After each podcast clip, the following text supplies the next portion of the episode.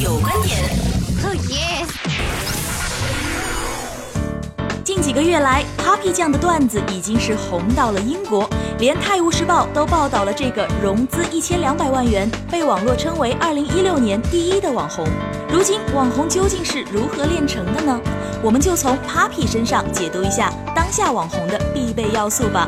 首先，你得有一个强大的基因。Papi 酱的父亲是个职业编辑，主攻文史，写过很多跟历史有关的长文。年过不惑，却火气不息，名副其实的海上奋钟。我花自己的钱追自己的星，动你家存折了？原来 Papi 酱犀利的言辞是遗传了父亲啊。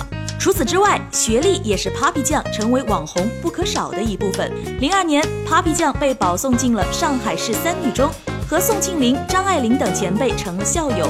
零五年，他又经历了艰苦而幸运的艺考之路，如愿以偿地考进了中戏导演系。爱豆发唱片了，买初回盘，买通常盘，买买买买。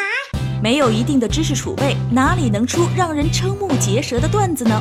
最后，你得有互联网思维。当所有网红都在拼颜值的时候，Papi 酱用他别具一格的方式抓住了大众的眼球。视频虽短，但信息量大，就算是琐碎的吐槽，也能戳中你的软肋。爱豆在国外开演唱会，签证那些小钱就不要提了吧。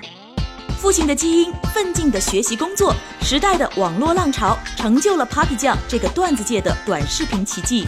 现在，Papi 酱被徐小平、罗振宇投资了，也许自主内容会越来越少，但不管怎样，他给大众带来的泪点、痛点和笑点，已经让网络媒体时代记住了这个集美貌与才华于一身的 Papi 酱江一磊。娱乐有观点。